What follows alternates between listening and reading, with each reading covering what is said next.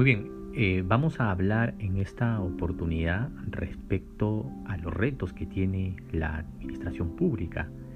Eh, por un lado, necesitamos identificar cuál es su problemática. En segundo lugar, es importante identificar cuáles son los retos. Y en tercer lugar, debemos definir cuáles son las acciones que se deben impulsar en este marco de crisis sanitaria y sobre todo de una crisis que ha afectado no solo al sector público, sino en general a la ciudadanía.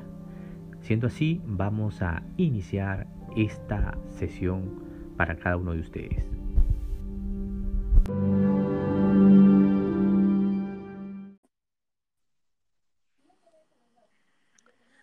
Muy bien, Vamos a, vamos a iniciar esta, este primer episodio de los podcasts y en esta oportunidad me acompaña Sandra Quiñones. Ella es especialista en diseño instruccional de la subdirección de posgrado de la Escuela Nacional de Control. Sandra, ¿cómo estás? Muy buenas tardes.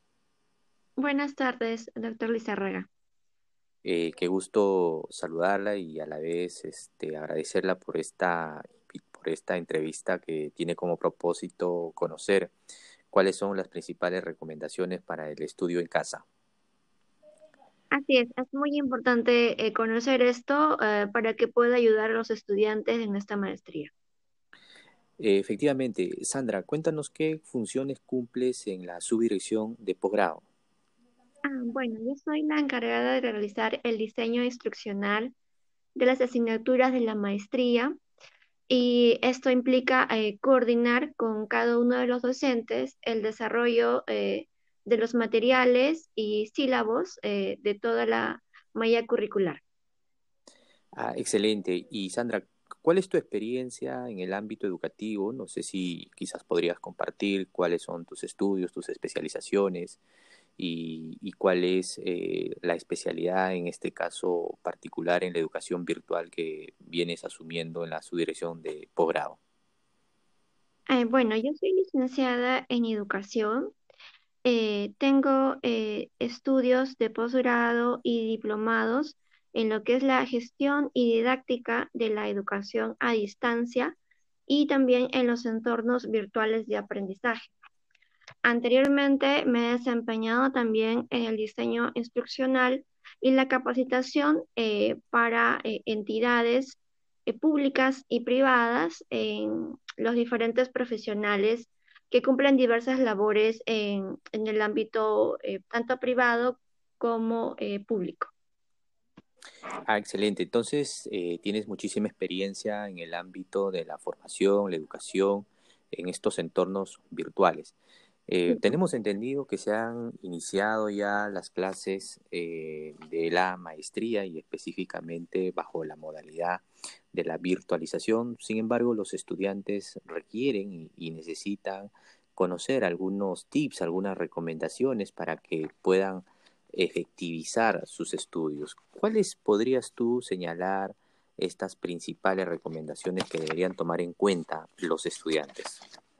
Bueno, Estamos conscientes que esta es una nueva modalidad en la que están desarrollando los estudiantes de maestría y por tanto es importante que ellos puedan adaptarse a esta nueva modalidad de estudio. Por tanto, eh, tenemos eh, algunas recomendaciones que les podemos dar. La primera de ellas es que puedan planificar su tiempo. Es importante que para ello puedan realizar un horario de estudio en donde puedan visualizar eh, fácilmente las fechas de sus tareas, evaluaciones y videoconferencias con la finalidad de que puedan programar todas sus actividades y cumplirlas sobre todo en los plazos indicados. Y respecto al tema, eh, eh, respecto a este tema de la planificación, eh, en este caso se recomienda que el estudiante pueda visualizar sus horarios pero podría quizá también eh, existir otra herramienta adicional de la misma plataforma educativa que se está implementando, quizás algún aplicativo móvil eh, que tenemos para poder este, hacer más efectiva esta aplicación. Bueno, em, los estudiantes tienen en su en su aula virtual tienen el sílabo en donde se consignan todas las fechas eh, de las evaluaciones y también de las sesiones de videoconferencia. Y además también tienen un horario por cada asignatura en donde consignan estas fechas. ¿Y, por qué es importante planificar el tiempo? Eh, es importante porque ello depende el, el estudio que ellos eh, pueden realizar y el cumplimiento eh, satisfactorio de cada una de las actividades de aprendizaje.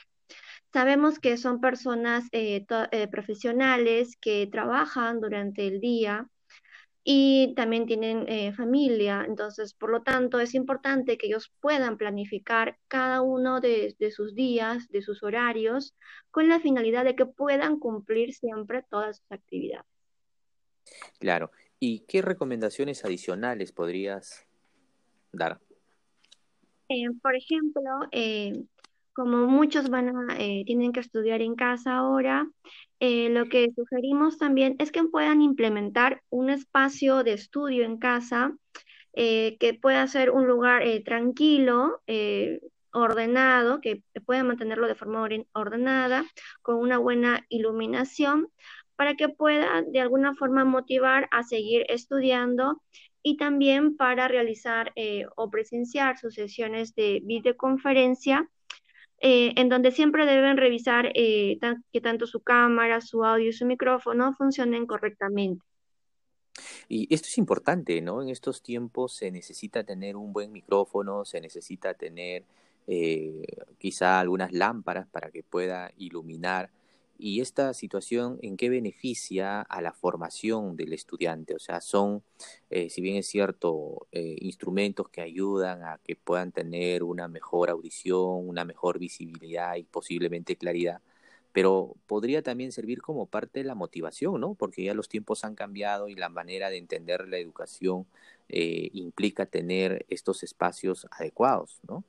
Por supuesto, el tener un espacio de estudio es importante eh, porque ayuda mm, al autoaprendizaje de los estudiantes, eh, ya que ellos ya están horarios y ahora requieren de un espacio en donde ellos puedan, eh, primero, poder conectarse en sus videoconferencias, que, que, son durante todas las semanas. Entonces, es importante que puedan tener estos implementos tecnológicos de forma correcta, para que puedan a su vez ayudarlos a desarrollar sus clases. Y además eh, deben evitar distracciones, porque el hecho que exista una educación virtual y tienes acceso a muchos objetos y materiales a tu alrededor, ¿de qué manera impacta en el desarrollo del aprendizaje? ¿Qué cosas deben evitar? Bueno, durante las sesiones de videoconferencia o durante el horario de estudio, lo que recomendamos es que no tengan cerca otros medios tecnológicos, como por ejemplo la televisión o el celular, para que ellos puedan eh, estar eh, atentos a sus sesiones de videoconferencia. Y además porque ayuda a que eh, la conexión de Internet sea, sea la correcta, porque al tener otros aparatos tecnológicos esto puede dificultar la red de conexión. Ahora, eh, esta, esta modalidad de la educación virtual implica manejar muchísima información, tener al alcance información especializada y también abundante, ¿no? ¿Cómo lograr que esta información pueda sistematizarse correctamente y sea utilizada de la mejor manera por el estudiante? Bueno, lo que nosotros sugerimos a los estudiantes es que ellos puedan descargar todos sus materiales del aula virtual ellos cuando ingresan a su plataforma académica encuentran organizadas sus lecturas, sílabos y demás eh, materiales. Lo que recomendamos es que ellos puedan descargarlos, guardarlos en algún dispositivo electrónico o en algún correo eh, para que pueda ser eh, su acceso fácil y ordenado. Sandra, ¿y cuáles son los desafíos que debe tener el estudiante virtual? Bueno, los desafíos es que ellos estén en constante capacitación eh, para que ellos puedan desarrollar su propio autoaprendizaje, es decir, la autonomía que ellos puedan tener en, su diario aprender.